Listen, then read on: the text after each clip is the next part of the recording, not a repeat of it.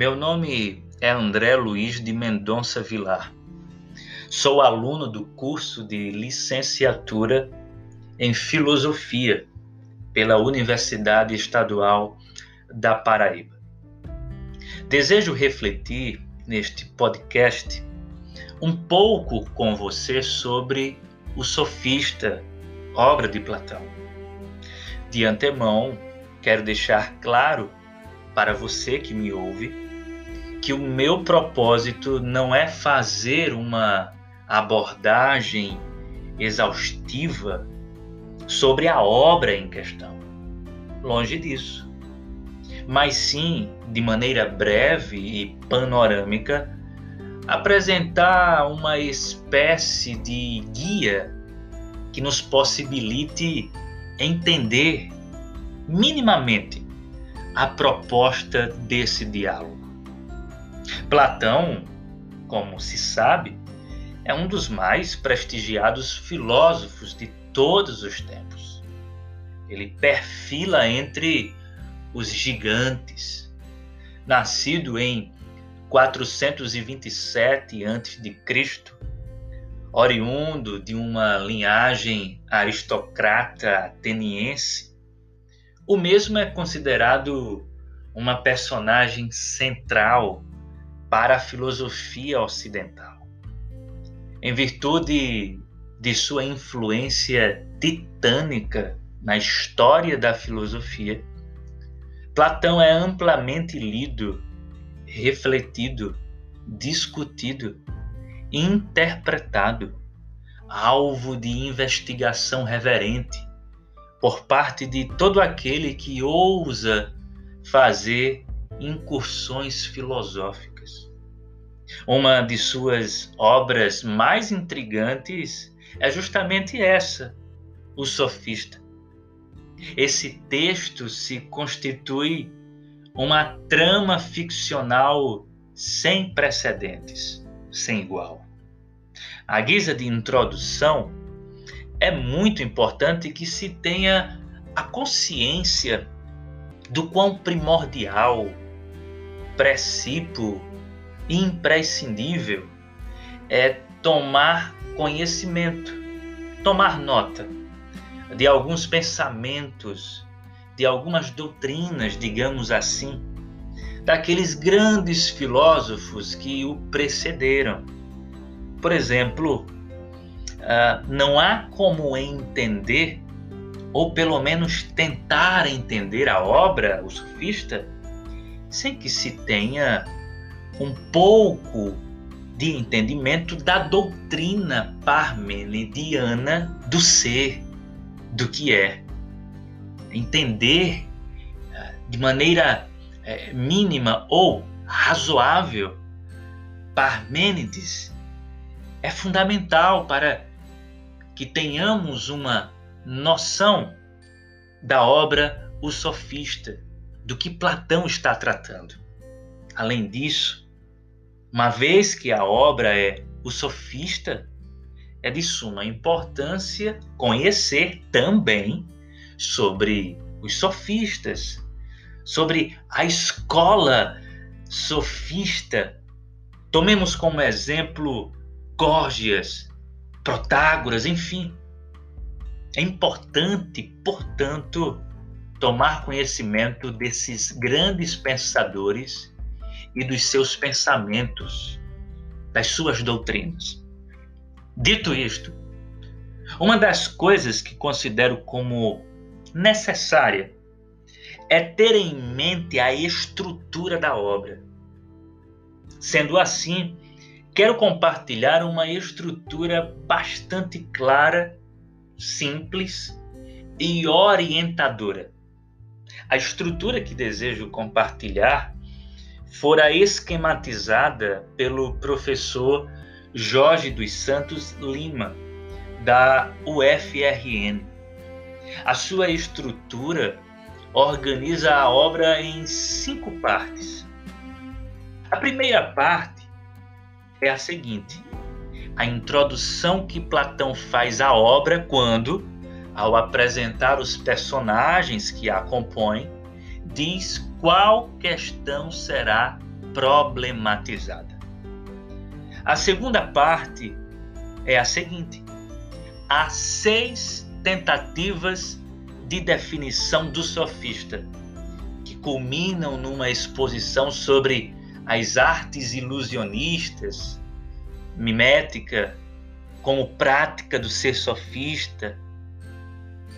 A terceira parte, Platão expõe as discussões existentes na história acerca do ser e não ser, para concluir que tanto o dito sobre o ser como sobre o não ser imerge em grandes dificuldades e profundas incoerências. Assim chegamos na quarta parte.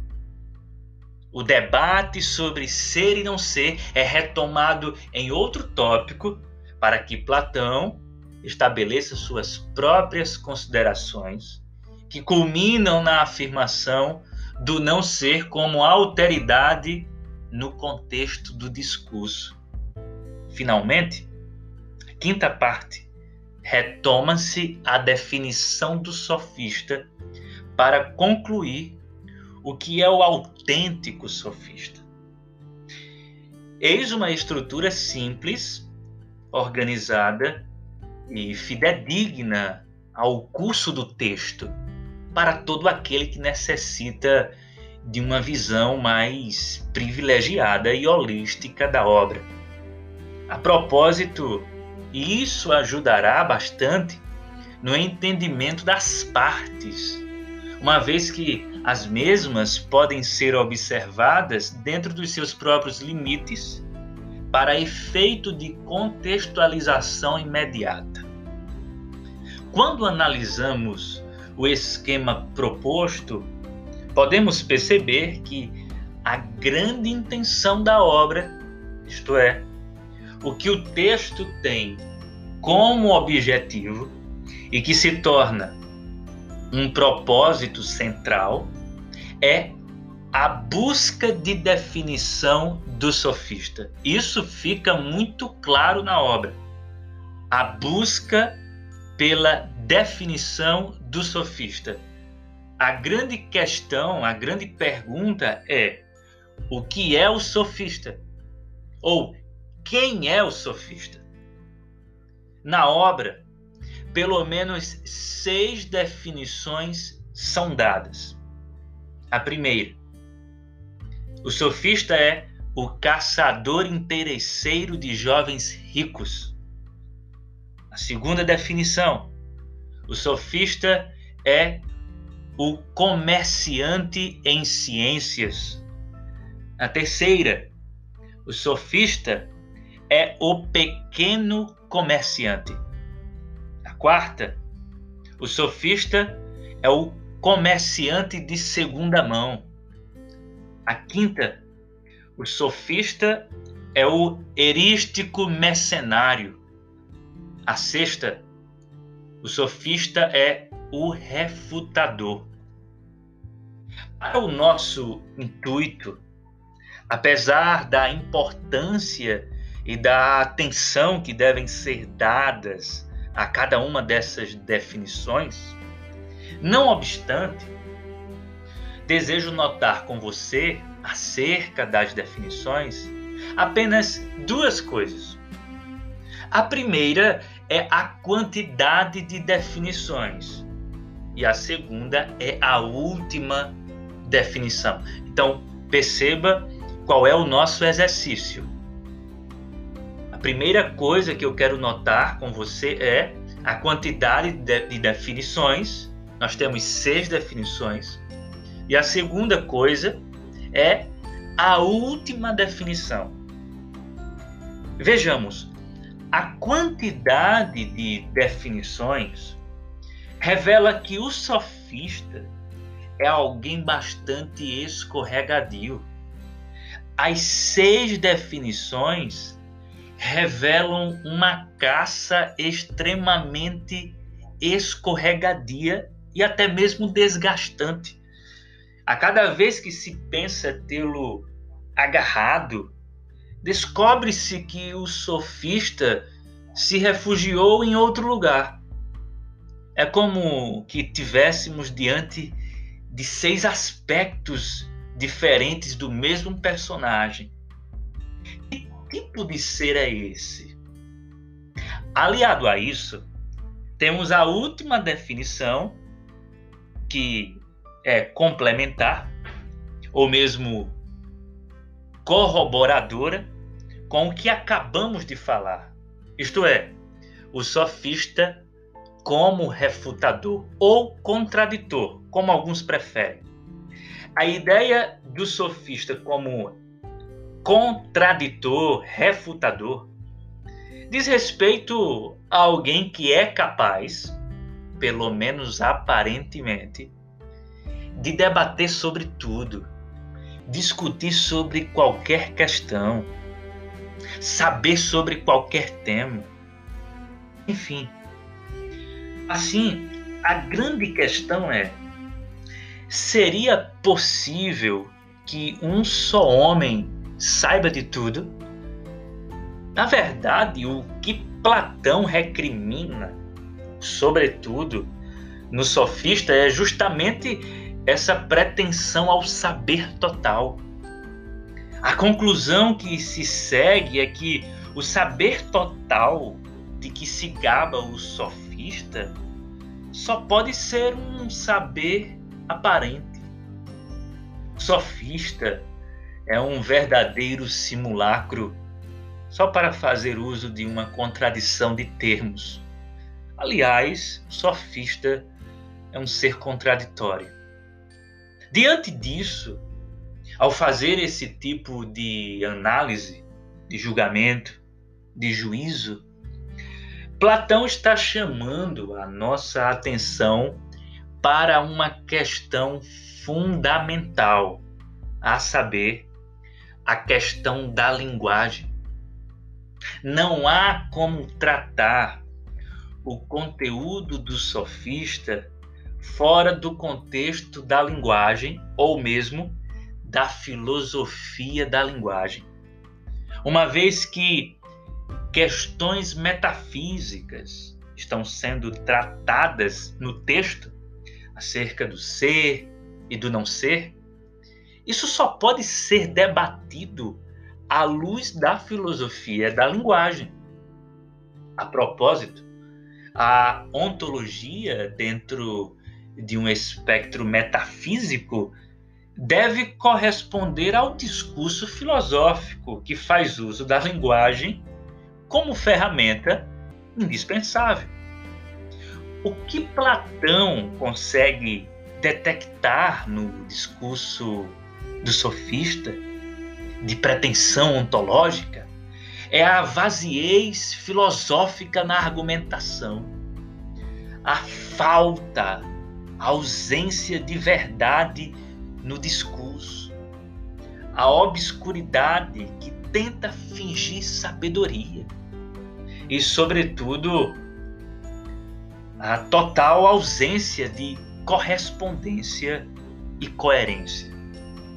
Com isso, uma tese fundamental na obra de Platão é estabelecida: a possibilidade do discurso falso. Como bem observa o próprio Platão, abre aspas, discurso desde que ele é, é necessariamente um discurso sobre alguma coisa. Fecha aspas. Entretanto, note, esse tipo de discurso não passa de um simulacro de obscurantismo contraditório. Não é legítimo, não é válido, não é verdadeiro é uma espécie de discurso falacioso, enganoso. Até parece ser, mas não é. Por sua vez, o argumento filosófico não se permite a isto, como declara o próprio Platão, usando o estrangeiro, abre aspas, quanto ao filósofo, é a forma do ser que se dirigem perpetuamente seus raciocínios. Fecha aspas. Assim, temos, portanto, uma nítida distinção entre o falso discurso do sofista e o verdadeiro discurso do filósofo. A filosofia, com os seus desdobramentos ontológicos e linguísticos, por exemplo, presta um serviço ao pensamento munindo de critérios e filtros que são capazes de distinguir aquilo que é verdadeiro de fato e o que simula ser, mas não é.